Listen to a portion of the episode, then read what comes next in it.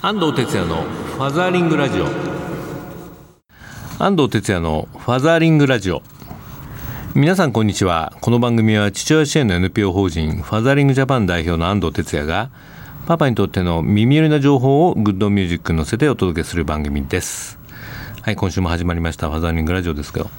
えー、と今週はですね娘がね誕生日だったんですね。10月14日、うん、18歳になりました、えー、18年前の満月の夜にね生まれてきた娘ですけれども、もう18歳といえばねえー、大人の仲間入りって感じで、うん。まあ、家族であの食事をしてねお祝いしたんですけども、まあ、今受験生なんでねあまり、えー、盛大にはやらなかったんですけれども、まあ、このね受験もあと45か月で終わりますんでね、えー、また笑顔を見せてほしいなというふうに思います、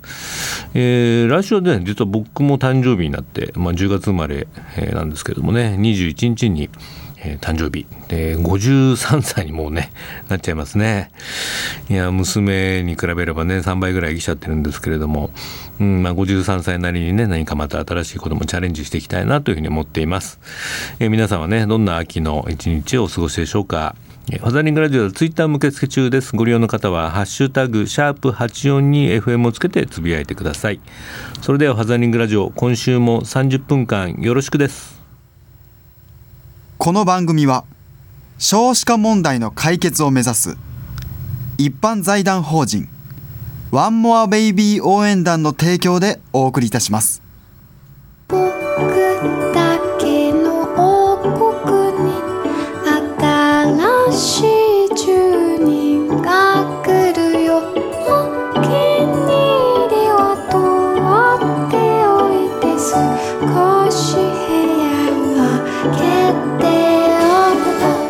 ベイビー応援団。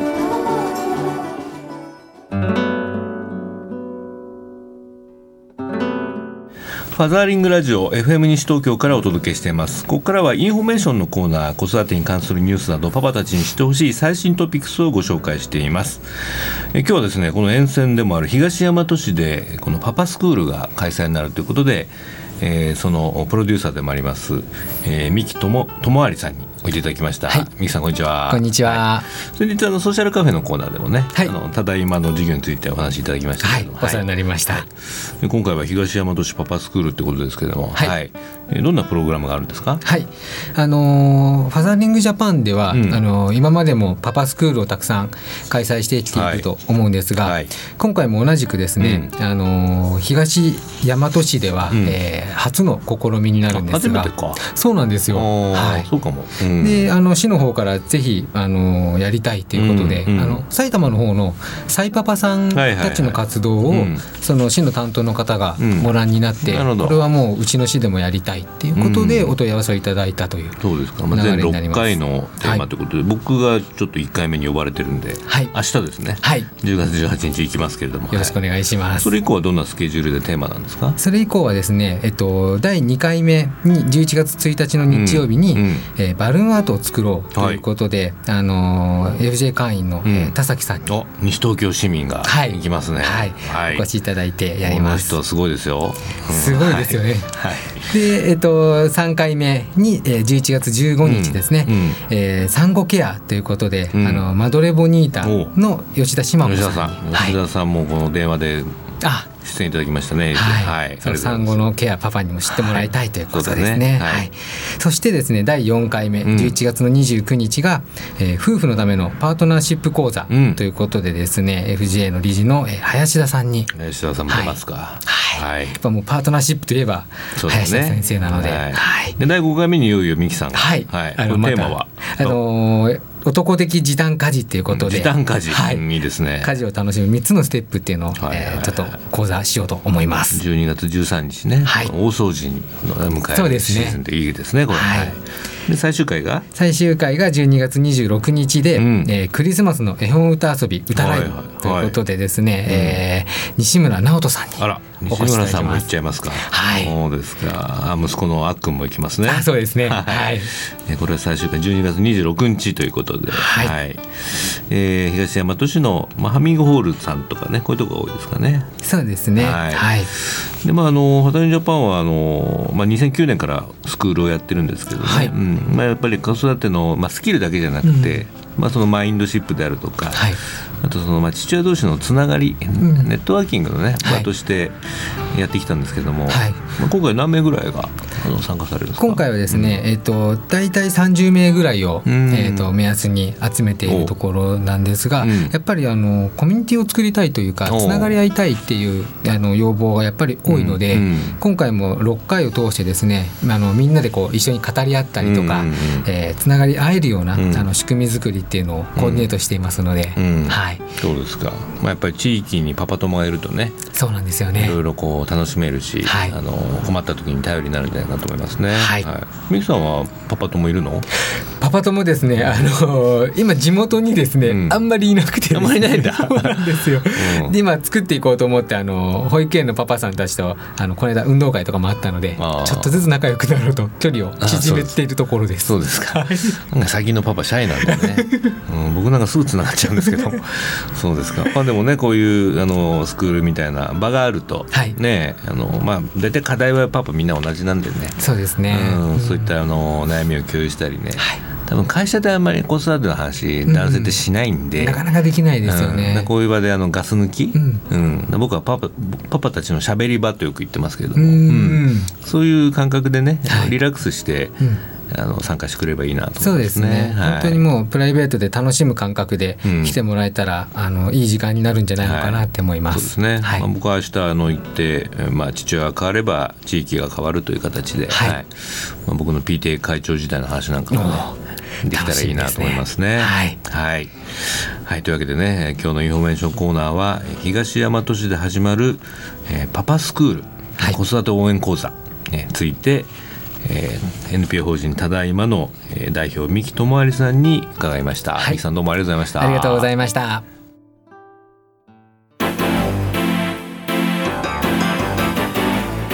ファザーリングラジオ FM 西東京からお届けしていますここからはソーシャルカフェのコーナー日本には社会的な課題がいろいろありますがそれを何とかしたい社会を変えたいという思いを持ってソーシャルな活動を実践している方をゲストにお呼びするコーナーです、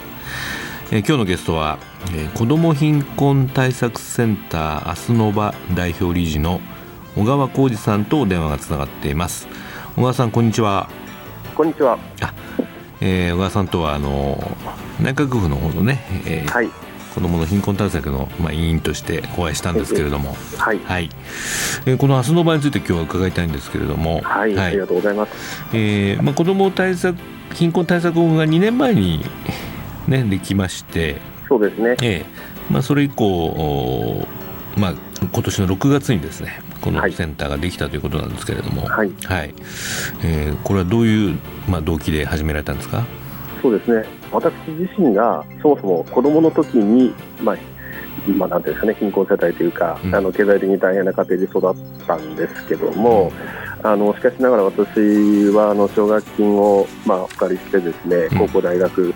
進学をすることができまして、うん。あのその後あの足長育英会という親を亡くした子どもたちを支援している団体に大学卒業後就職しまして、はい。26年そこで勤めております。あ足長にいらしたんですね。そうです、はい。であのずっと、まあ、この今あのご紹介いただいた子どもの貧困対策法という法律がですねはい。そもそも足長の奨学金を受けている親を亡くした学生たちがこういう法律が必要だということを初めて提唱して、うん。で彼らがあの集会をやったりデモをやったり、ん。あの国会議員に働きかけたりというようなことで議員立法でできたわけなんですがはい。育英会の中で私その担当職員をしててですね、はい。まあ、そういう中でもうこれ子どもの貧困の問題もう本当に知れば知るほどあの大変だなということで、はい。まあ、他のいろんな分野のあの方々と手を取り合ってですね、はい民間のこういうセンターを作ろうということで、あの育英会退職しまして、うんあの4月に準備会を発足してはい法律ができてちょうど、まあ、2年の今年の6月19日に、うんあの財団を設立させていただいたという感じです。なるほど。えーまあその最初の立ち上げの時寄付が結構集まりましたよね。もうおかげさまでですね、えあのファウンダーということで、うんまあ創設のこの財団創設の寄付者の方をはい。一口1000円で、うん。えーいまあ、1000万円の募金というふうに呼びかけさせていただいてですね、うん。あの結果的には1400万近くあの、はい、あのご支援をいただくことができました。まあ、その寄付があってこの立ち上がったセンターですけれども、はい、はい。えっとまあ、具体的に授業は今どんなことをやされてるんですか？そうですね。あの3つの柱がありまして、はい、まず第一があの調求に基づく政策提言をするということです。はいはい、で子どもの貧困といってもこれなかなか見えにくくて、うん、まあ、今6人に1人があの子どもさんが貧困状態だというふうに言われてるんですけど、はい。どうも本当にそうなのっていうふうに思われてる方も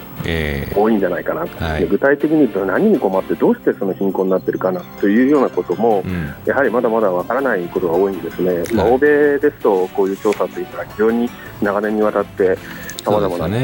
調査を行われているんですが、すねえ。ー、まだまだ日本はこれからというところ日本も認めてないところありますからね、6人に1人、ね、そうですね、はい、ですからその中身を、まあ、今あの、ようやく今回も文部科学省がその中学援助の市区町村別の、あのデータを出したりとかですね、そういうような少しずつそういう動き出てきてるんですが、うん、まあ、そういう意味では行政に対してもあのそういう貧困状況をどうあの発するかあのということについて、はい、あのこちらから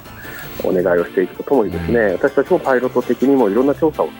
まあ、そういうデータに基づいてですね、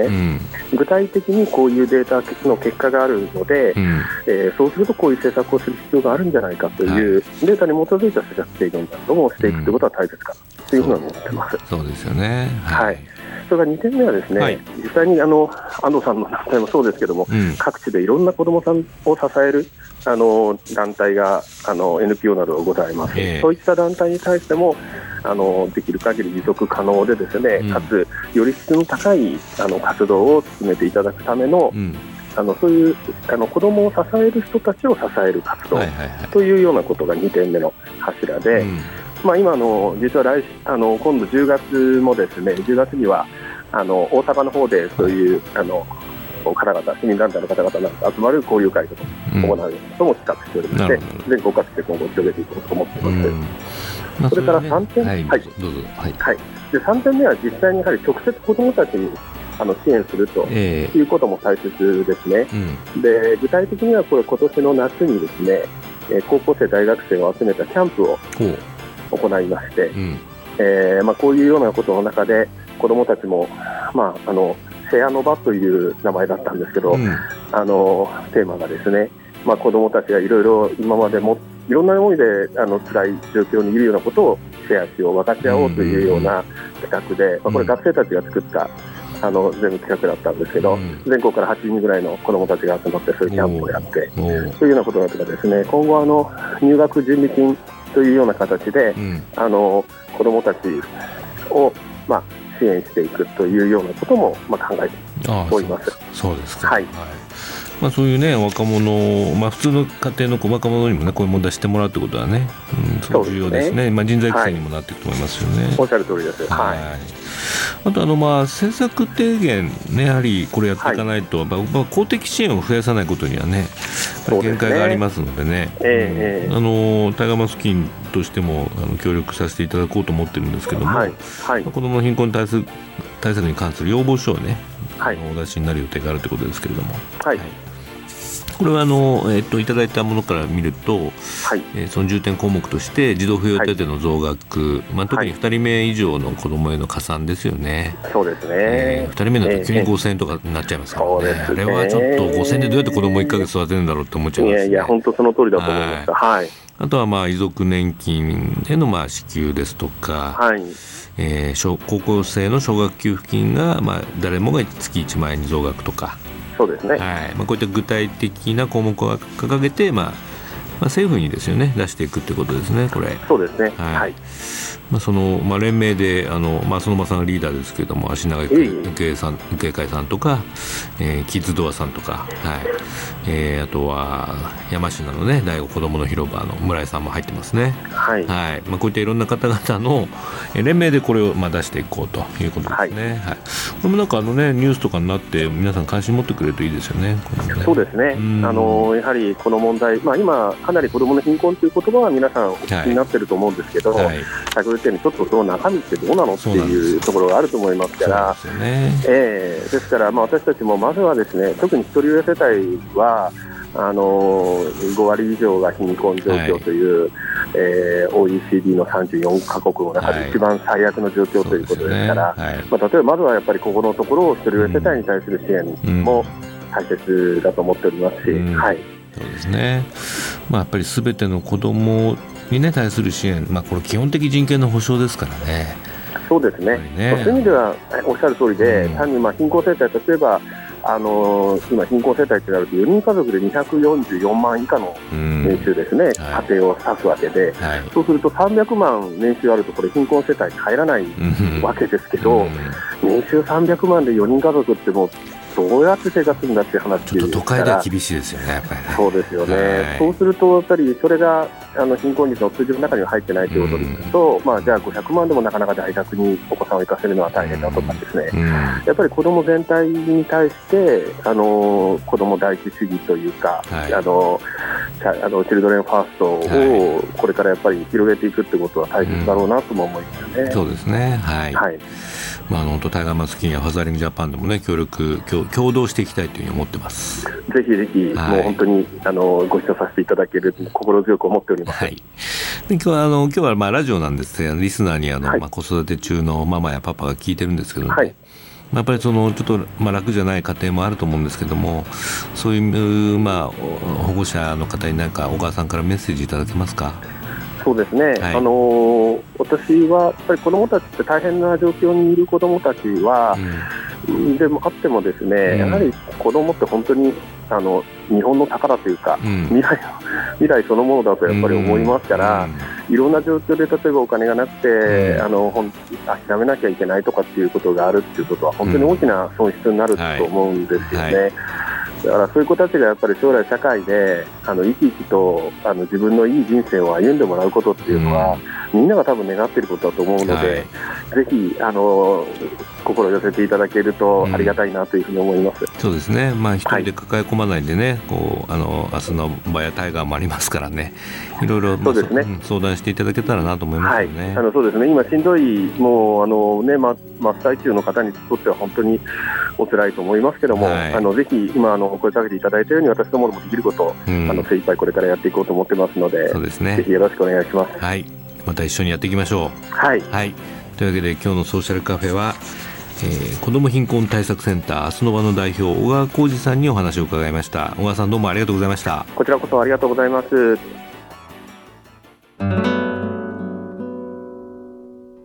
絵本コーナーパパ読んでです。このコーナーで週末パパが子供と読みたいおすすめの絵本を一冊紹介しています。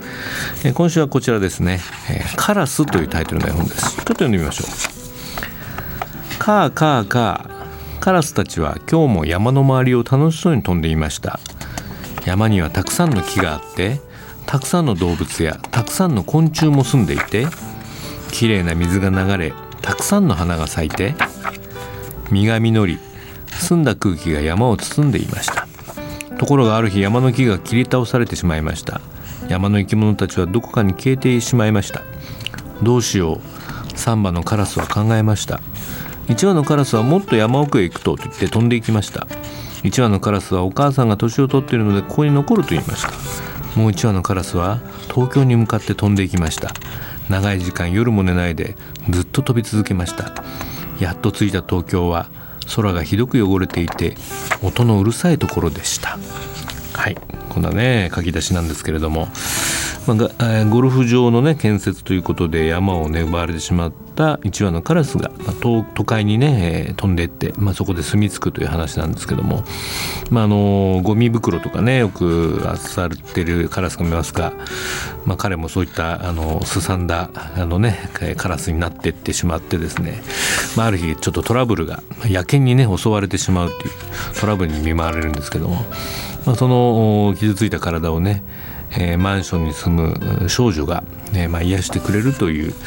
まあ、ちょっとねあのブルースな 絵本なんですねこれ、えー、僕も時々読み聞かせでねこれ読んでますけどね、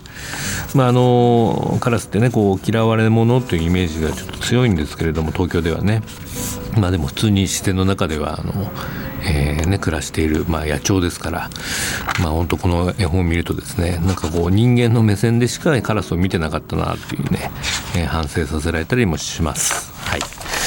えー、そうですね。絵本並みにもこんなレビューが来ていました、え、こちらは10月3 30代男の子5歳のママからですね、えー東京に出たカラスの光景は一点哀愁が漂っています。街の中で奮闘して生き延びるカラス。でも大怪我をして最後は絵本らしい終わり方で実際はこうはいかないよと思いますがなかなかに考えさせられる絵本ですと、まあ、こういったねレビューもいただいています。えー、この絵本ねぜひお父さん子供にね読んであげてみてください。そうするとね今度街中でカラス見た時にねちょっとこう優しい気持ちになれるんじゃないかなと思ったりもします。今週の絵本は、えー、カラス戸田幸四郎作。戸田デザイン研究室から発売になっています。ちょっと今品切れ中みたいなのでお近くの図書館で、えー、リクエストしてみてください。今週のパパ読んででした。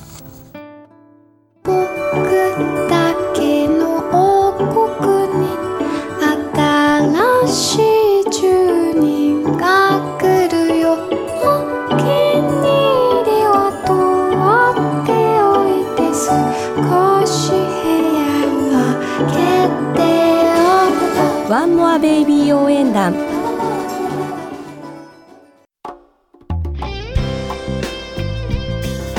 ァザーリングラジオそろそろお別れの時間です、えイベント情報です、えもう一つ僕が代表を務める NPO 法人タイガーマスキンの第22回勉強会が10月23日金曜日に開催になります。今回は施設を育った大人たちが語る本音トークということで児童養護施設で暮らしたこと育った今というタイトルでね2人の施設出身の方にね、えー、語っていただきたいというふうに思っています。2人ともねあのすごく優しいお父さんでね僕もよくお酒飲みながらあのよく話をしたりするんですけども。ぜひこういうねあの当事者の皆さんの意見とかね、まあ、声をぜひ今回はね届けたいと思って企画しました。10月23日金曜日の19時からアカデミー文教学習室で開催になります。お申し込みはタイガーマスキンのホームページからお願いいたします。ファザリングラジオではリスナーの皆さんからのメッセージをお待ちしています。FM 西東京のホームページからリクエストメッセージのバナーをクリックして必要事項を入力して送信ください。E メールをご利用の方はメールアドレス egao 笑顔数字で842アットマークウエストハイフン東京 .co.jp です。番組の Facebook ページもあります、えー、ぜひねいいねしてご覧ください。ファザーリングラジオ今週は以上です、えー、10月もね、えー、半ば過ぎになって少し肌寒くなってきましたけど風邪などひかれないようにお過ごしください、えー、来週で僕も53歳になります、はい、というわけでパパの皆さんまた来週まで元気でお過ごしください。キーポンファザーリングバイバイ。この番組は少子化問題の解決を目指す一般財団法人ワンモアベイビー応援団の提供でお送りいたしました。